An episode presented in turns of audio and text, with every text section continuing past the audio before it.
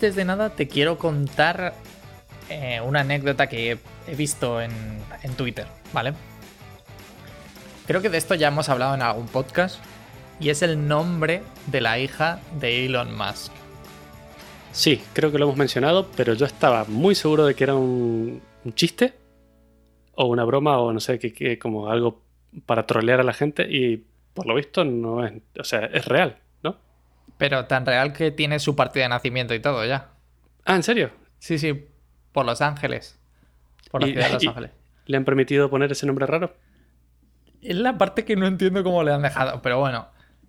El tema está en que me encontré un tweet que explica el significado. Creo que tú habías visto algo en, el podcast de Joe Rogan. Joe ¿no? Rogan. Rogan, perdón. Bueno, ah, ah. Em, ¿Te acuerdas de qué era el nombre? ¿O cómo se pronunciaba o algo así?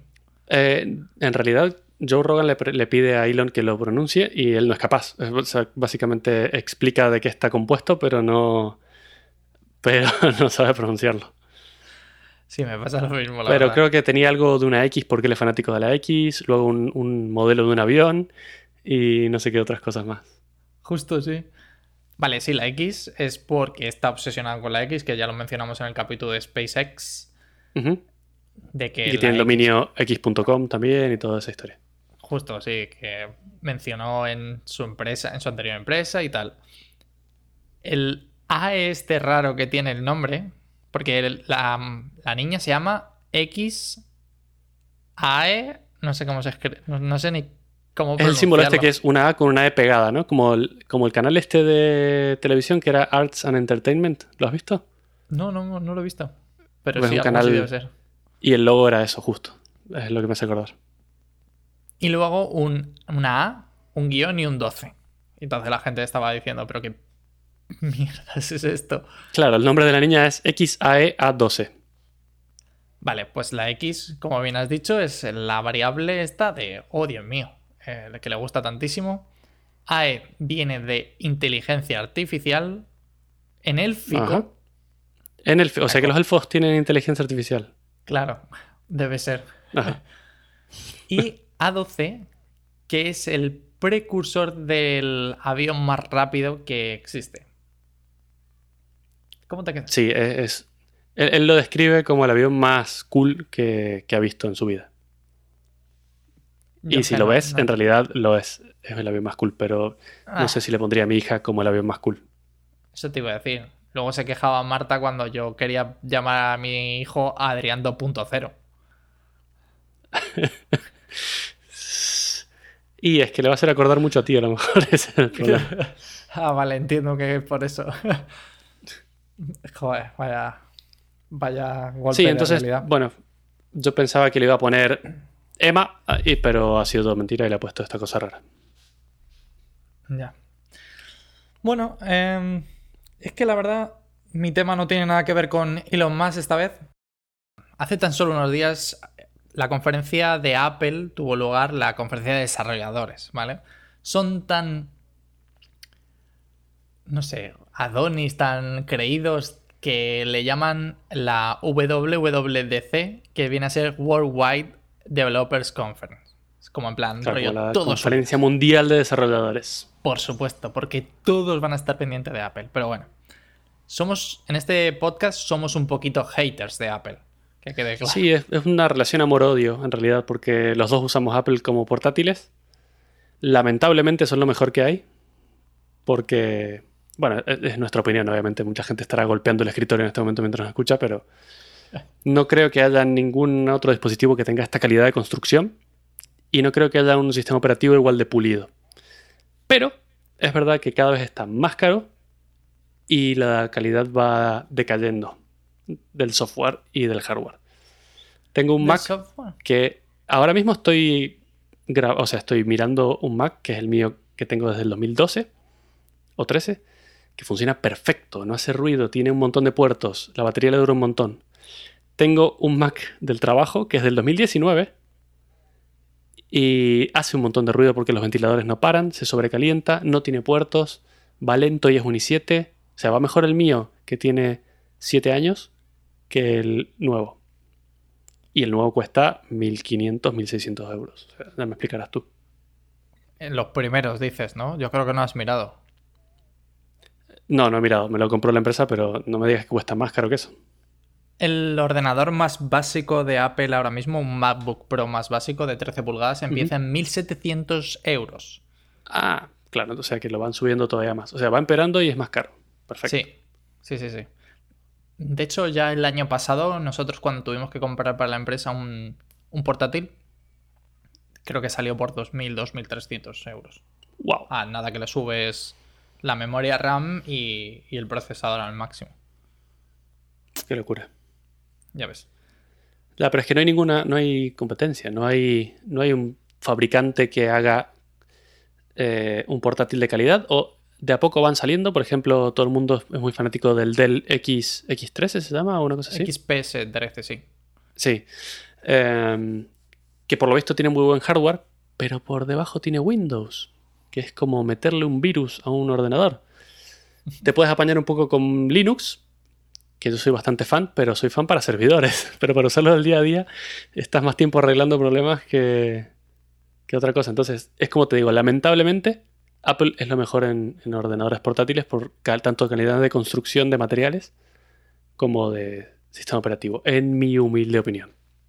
Me encanta porque todo esto está súper relacionado con el tema que quiero tratar, pese a que acabo de empezar con la conferencia de Apple. Pero sí, Vale. bueno, por mencionar una de las poquitas cosas que han sacado, hay cosas tan obvias que tenían que haber sacado como el Picture in Picture para el iPhone, que yo creo que en Android lleva 3-4 Uf, años sí. fácil. Sí, sí, sí. No me acuerdo en qué versión lo sacaron, pero sí. Con Picture in Picture te refieres a tener un vídeo de fondo mientras haces otras cosas, ¿no? En el móvil. En Así un cuadrado es. pequeñito y vas haciendo otras cosas por ahí. Justo. Que no lo usa nadie, eso es verdad también, te voy a decir. O sea, la pantalla del móvil ya es un recuadro pequeñito como para meterle otro recuadro pequeñito. Vale, tienes razón, pero aún así, no sé, yo en YouTube sí que lo veo. Alguna vez tengo el, no sé, el vídeo de fondo y estoy contestando Telegram o algo así.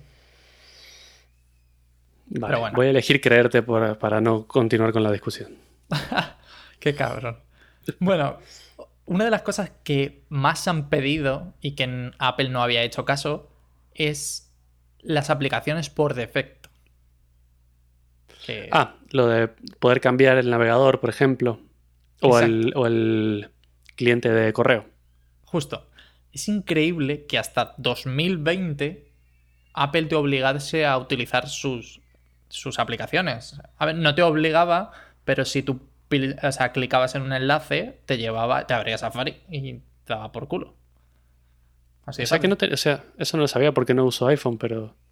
En serio, si, si le das un enlace donde sea, no podías elegir con qué abrirlo. Sí o sí te, se te abría Safari. Y si no, ¿qué tenías que hacer? Copiarlo y pegarlo en un navegador que tú Así quieres. estabas. O- Es increíble. 2020, ¿eh? O sea, que no estamos hablando de. No sé. Yo creo que todo. Apple era bueno cuando existía Steve Jobs. Ahora que ha muerto, se estará revolcando en su tumba y están arruinando todo. Qué cabrón. O sea, yo creo que era el régimen nazi de Steve Jobs el que llevaba la buena línea de, de- de tanto de hardware como de software. No sé, yo creo que el tío era un nazi seguro, por- porque lo han pintado así en todos los sitios y yo creo que el tío tenía una cabeza muy brillante, pero que era un cabrón. Sí, sí, Sí, sí, sí, lo, odia- la gente lo odiaba, la gente que trabajaba para él lo odiaba, la gran mayoría, si es que no todo el mundo. No, Pero Bueno, sí lograba bueno. las cosas que ha logrado, ¿no? totalmente. O sea, nadie tiene un iPhone, bueno, o todo el mundo tiene un iPhone por él, justo. Así que Claro. habrá que pensarlo. Bueno, y otra cosa que me sorprende, que yo ni me había imaginado, o sea, viendo la conferencia, es las notificaciones de llamada.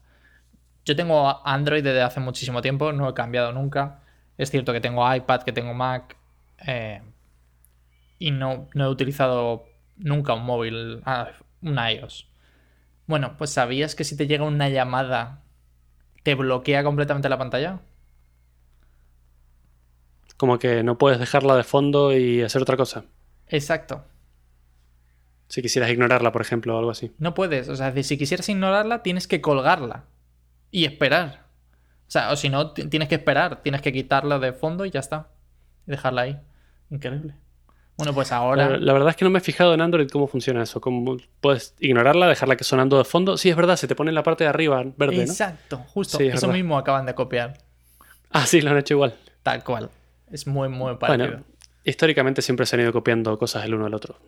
Ya, pero en este caso, joder, que esto, como no, lo- como no lo habían sacado, que me parece muy crimen. Pero bueno.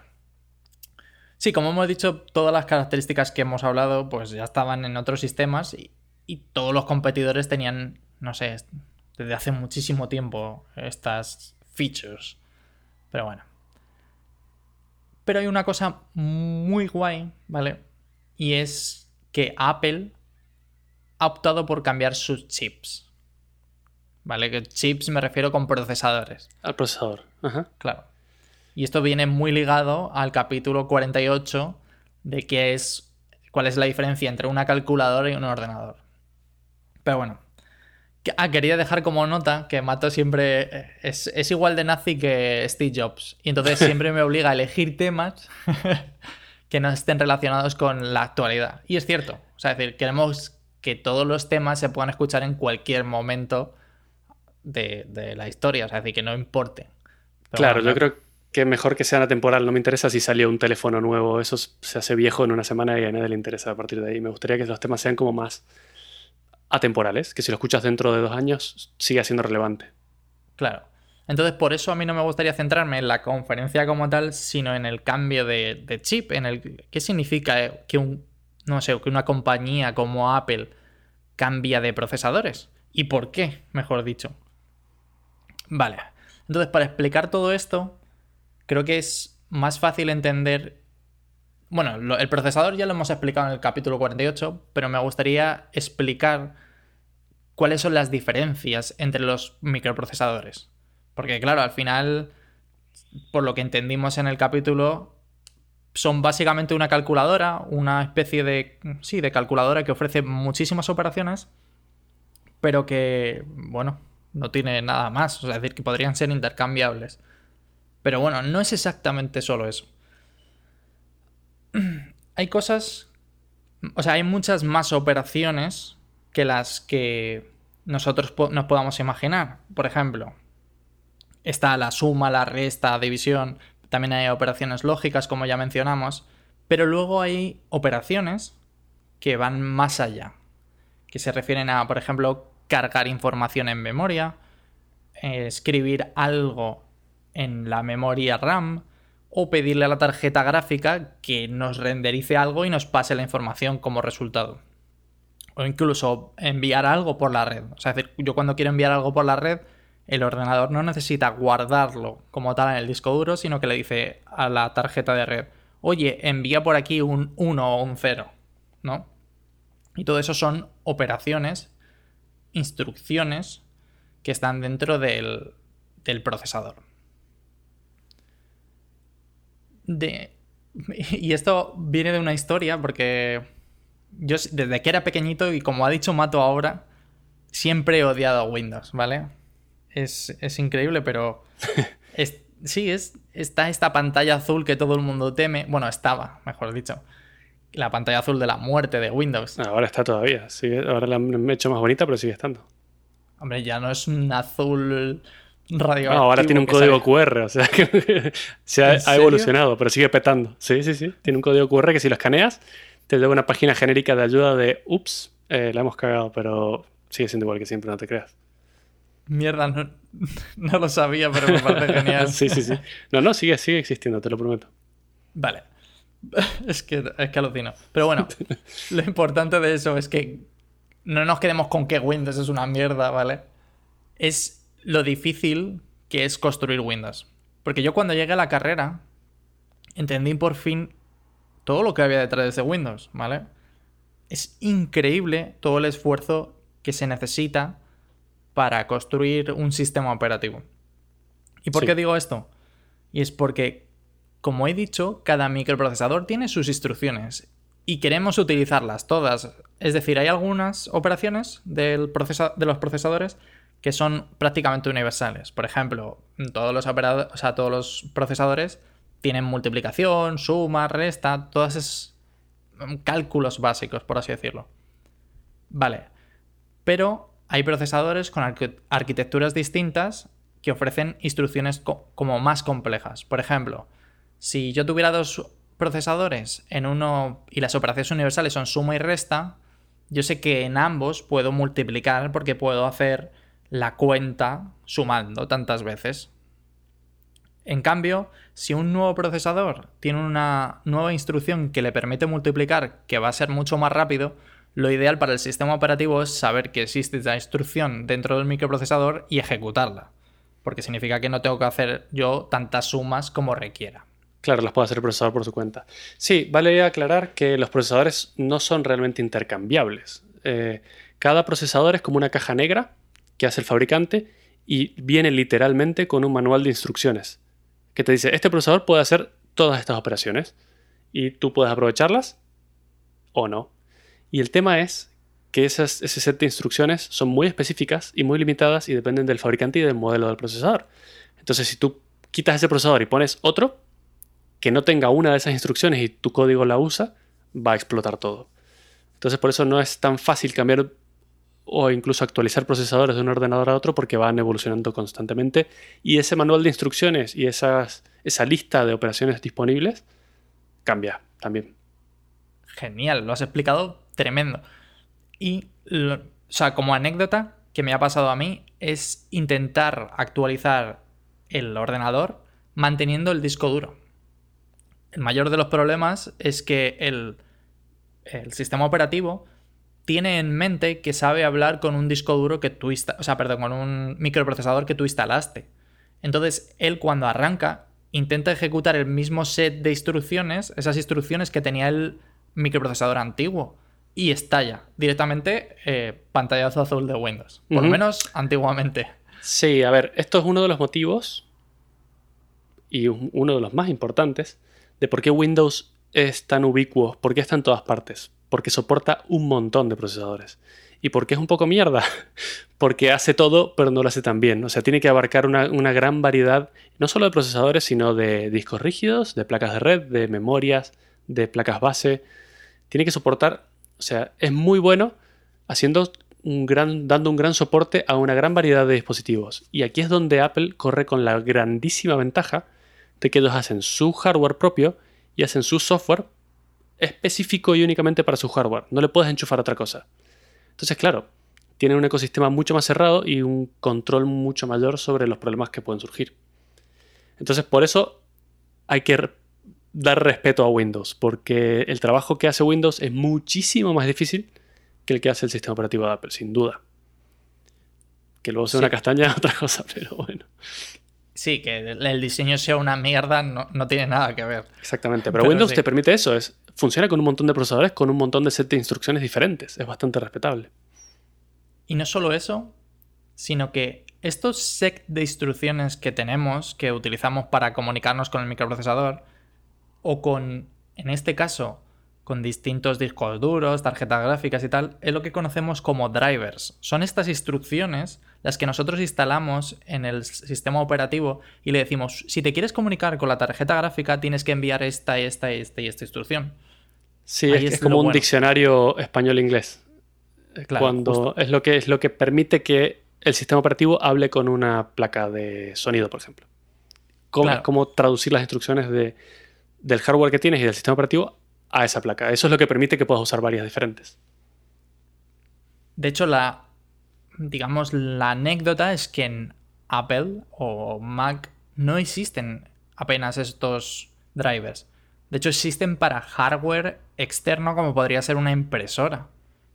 Pero nada más. Es decir, porque no existe ese cambio de tarjeta. Tú no vas a poder instalar los drivers de una tarjeta de audio. Porque está todo integrado. Saben exactamente qué hardware van a utilizar. Entonces su sistema operativo tiene integradas todas las instrucciones que pueden llegar a utilizar. De hecho, cuando nosotros actualizamos el sistema operativo, lo que estamos recibiendo son las instrucciones nuevas que podría tener un nuevo PC en el futuro. Efectivamente, una analogía muy parecida se podría hacer con los móviles. Eh, Apple fabrica sus móviles y hace su, su, sistema operativo para iPhone, que va muy bien, va muy fluido, por lo mismo de siempre, porque ellos tienen controladísimo exactamente sobre qué móvil va a ejecutarse, qué características tiene y qué set de instrucciones tiene disponibles. Pero Android se puede ejecutar en cualquier móvil, incluso en un iPhone puedes meterle Android. Entonces Android es el equivalente a Windows en, el sentido de que es multiplataforma y, y soporta todo a la vez. Se puede instalar en cualquier sitio. Lo cual, ya dijimos, es muy respetable, muchísimo trabajo y muy difícil de hacer. Es por todo esto que no hay tantas opciones de sistema operativo, si lo piensas. No, no puedes elegir entre un gran abanico de sistemas operativos. Tienes Windows, Linux o Mac. Y Mac es un Linux encubierto, o sea que en, como base base hay dos. Sí. Y en móvil es lo mismo. ¿Qué tienes? Tienes exactamente Android e iOS. Porque el problema es el mismo exactamente. Justo. El dar soporte a muchísimo hardware implica una cantidad de trabajo que no tiene nombre. Y lo que ha recalcado Matías, de que Android da soporte a una gran variedad de hardware, es lo que le hace, pese a tener un hardware más potente, es decir, procesadores que puedan ir más rápido o, no sé, chips de, pantalla que podrían ser mucho mejores, le hace ir un poco más lento en ese aspecto. Y Apple, en cambio, tiene un, un ¿cómo se dice? Performance. sí, Performance. Tiene una palabra. Tiene un rendimiento. tiene un rendimiento muchísimo mejor. ¿Por qué? Porque sabe exactamente lo que está utilizando. Y otra si de quieres, me meto un poco en la parte friki de eso. Y es que en iOS, todas las aplicaciones y el sistema operativo incluso está compilado. El compilado es. El código que escribes tú es legible por humanos. Y luego cuando lo compilas, lo transformas a un código máquina que es súper mega específico para ese sistema y para ese procesador. Y Apple lo puede hacer porque siempre tiene el mismo sistema y el mismo procesador. Pero en cambio Android es un código que se llama interpretado. Y es que lo tiene que ir compilando sobre la marcha para, dependiendo del tipo de procesador que tengas. Porque los desarrolladores de Android no saben sobre qué móvil va a ejecutarse esa aplicación o ese sistema operativo. Puede ser un montón. Entonces, esto requiere al procesador muchísimo más trabajo de ir viendo sobre la marcha cuáles son las instrucciones, dependiendo del procesador que tenga. Si el código de Android pudiera ser compilado, sería rapidísimo. pero tendría que usarse siempre. Sí, pero tendría que usarse siempre sobre el mismo móvil. Claro. De hecho, Android ha optado por una cosa intermedia que se llama. No es. Está precompilado, es decir, tiene instrucciones casi a nivel de máquina, pero que luego el, propio móvil ha optimizado mucho mejor. Pero aún así está muy lejos de ser el código compilado que tiene Apple en este caso. Bueno, ¿y por qué Apple decide cambiar sus microprocesadores de repente a su propio chip? Aunque tengo que decir que ellos ya han estado utilizando en su móvil su propio chip desde hace muchísimo tiempo. Bueno, una de las ventajas principales es como ya sabes qué microprocesador tienes, el sistema operativo puede utilizar mucho mejor las instrucciones. Porque en cambio, si yo utilizo un Intel y mañana Intel tiene que actualizar su chip, pues obviamente tiene que avisar a Apple, decirle, oye, tienes que cambiar todo esto, ta, ta, ta, ta. Pero en sí, si Apple quiere una funcionalidad específica, pasa lo mismo, tampoco puede tenerla. Depende del set de instrucciones del procesador, básicamente. Claro. Entonces, aquí hay un, una simbiosis entre el procesador que puede mejorarse en función del sistema operativo y el sistema operativo se puede mejorar en función de cómo eh, podamos utilizar el procesador. Entonces está genial y por eso les... Yo creo que por eso les va a hacer un poco más rápido. Pero bueno, otra de las diferencias más grandes es que el set de instrucciones. Como hemos dicho, todas estas instrucciones son como la capacidad que tiene o las capacidades que tiene el procesador. Bueno, pues existen dos grandes gamas de procesadores que son los RISC y los CISC. Eh, hace ya muchísimo tiempo, que por eso esto es interesante, Apple pasó de un RISC a un CISC, que fue Intel. Pasó de su PowerPC Exacto. a Intel. ¿Y qué viene? ¿Qué, son esto de...? Perdón. Me acuerdo porque viví, viví esa transición hmm. y era una mierda porque las aplicaciones, como te he dicho, están compiladas para un tipo de procesador específico. Entonces, si tú tenías un ordenador PowerPC, que era como ya el, el, final de la vida de esos porque había salido uno con Intel, las aplicaciones ya no funcionaban. Las aplicaciones tenían que estar compiladas para ese tipo de procesador. Entonces, si salía una aplicación nueva, ya no te servía para tu PowerPC, o sea, no la podías ejecutar literalmente, ya está. Entonces, se pasó a ser obsoleto y va a pasar lo mismo ahora. Puede ser, aunque... A menos que hagan algo intermedio, no sé.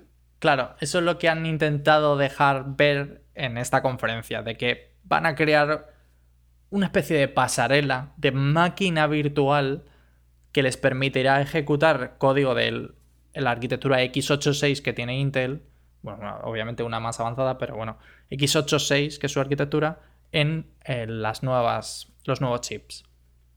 Pero bueno, y la otra diferencia que yo he mencionado es RISC y CISC, es básicamente eh, el nombre que tienen estos, las arquitecturas de estos procesadores. RISC es de Reduce eh, Instrument Set Computer, que básicamente unas instrucciones, un set, un conjunto de instrucciones reducido. ¿Por qué es interesante esto? Es hace en 2005, que creo que fue cuando se hizo esta migración de PowerPC a Intel, el problema que tenían los procesadores RISC es que al no tener capacidades nuevas, ¿vale? Solamente ampliaban el número de operaciones que podían hacer en total no eran tan eficientes. Es decir, que si yo tengo que, como hemos dicho antes, si yo tengo que eh, multiplicar y solamente sé sumar, tengo que sumar muchísimas veces. Y cuando llegó un momento que el RISC y el CISC no podían avanzar más en la velocidad, el CISC era capaz de multiplicar a, a una velocidad más aceptable que el, que el RISC, por así decirlo. Claro, necesita menos pasos. Exacto, menos ciclos. claro, exacto, menos ciclos de reloj. Lo que en uno te lleva a 10, el otro lo haces en uno. Entonces, si bien la velocidad del reloj es la misma, la cantidad de cosas que puedes hacer es muy superior. Claro. Pero ahora, Apple ha decidido pasar de CISC a RISC otra vez. Es decir, al reducido. al reducido otra vez. ¿Eso por qué? ¿Porque les permite ellos decidir cómo hacer las cosas? Bueno, que yo haya entendido, hay como unas posibles ventajas que quizás cambien completamente la manera de ver el mundo, ¿vale? Y me estoy fijando otra vez en 2007-2008 cuando Apple decidió de, dejar soporte, de dar soporte a Java, creo que era. Java, sí, ¿no? Java en el navegador. Eh, no sé, pero espero que sí porque lo odio. Sí. A Flash, perdón. Flash, Flash. Bueno, también, menos mal. Qué cabrón. Bueno, pues digamos que este cambio de César Riggs se debe por dos principales causas. Y es, los ordenadores han dejado de aumentar la potencia. Y lo que están haciendo es tener múltiples chips. O sea, múltiples chips me refiero a que tienen varios núcleos, claro, justo.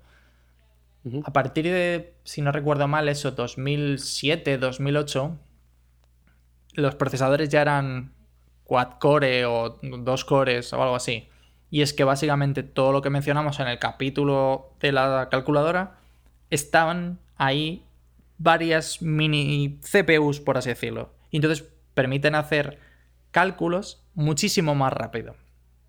O sí, hemos mencionado antes, o a la vez, en paralelo.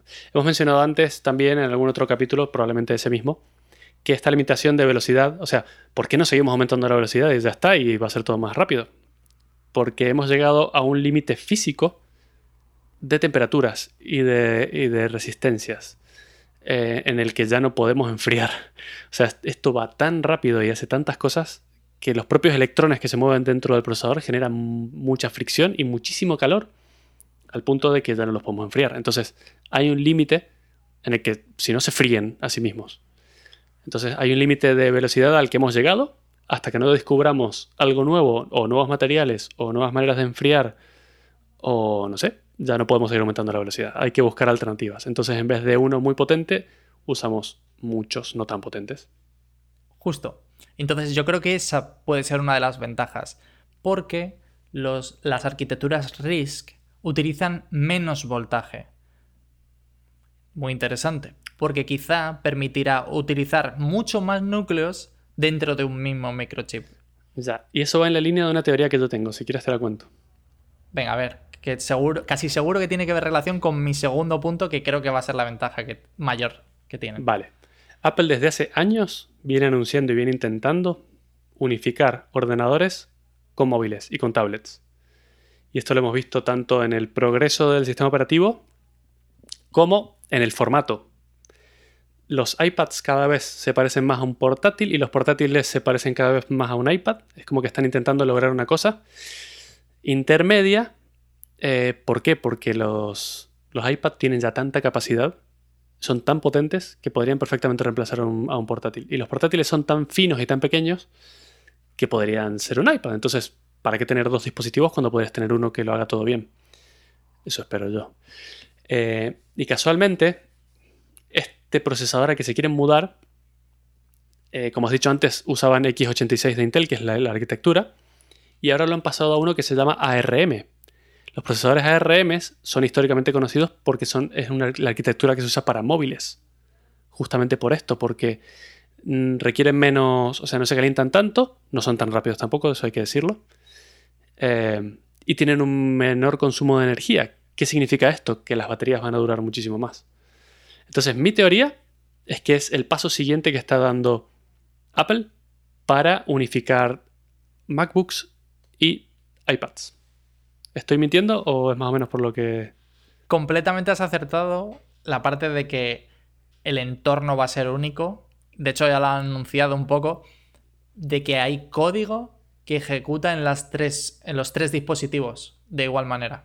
En su nuevo MacBook, en iPad y en iPhone. Exactamente. De hecho, de hecho, en la última versión del sistema operativo de eh, Apple, ya puedes ejecutar aplicaciones de iPad en el ordenador, ¿no? O sea que podrías tener la misma aplicación para todo.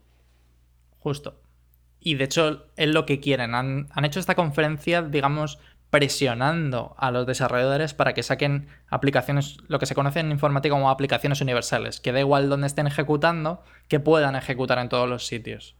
Entonces, muy interesante. Aunque yo creo que la mayor ventaja que, que van a mostrar quizás tenga que ver con la batería. De siempre, Apple ha sido muy bueno con la batería. Y yo creo que estos nuevos portátiles, no sé, estamos hablando a lo mejor de más de un día de batería, casi seguro. Meses, meses de batería. Meses. sí, ni que fuese el, el Kindle. un Kindle. Bueno, han sido muy buenos con la batería, pero te digo que mi portátil de 2013 le dura más la batería que mi portátil de 2019 de Apple. Ah. No entiendo muy bien por qué, pero yo creo que ha empeorado mucho. Yo creo que tiene que ver con los procesadores. Ahí he visto teorías conspirativas, a ti que te gustan estas cosas, de que Apple lo está haciendo a propósito, que sus ordenadores se estén transformando en una mierda con Intel, para que cuando cambien de procesador al nuevo, sean como una super luz al lado de Intel y lo dejen pequeñito. O sea, ¿tú crees que han estado, no sé, como 10 no, no, años? No, no, no es lo que yo creo, es lo que he leído. Me parece una, una mierda de teoría, pero bueno, es lo que, lo que piensa la gente. Bueno, puede ser. Puede ser. No sé. Me quedo con, con que yo creo que la batería va a ser mucho mejor. Eso espero, sí.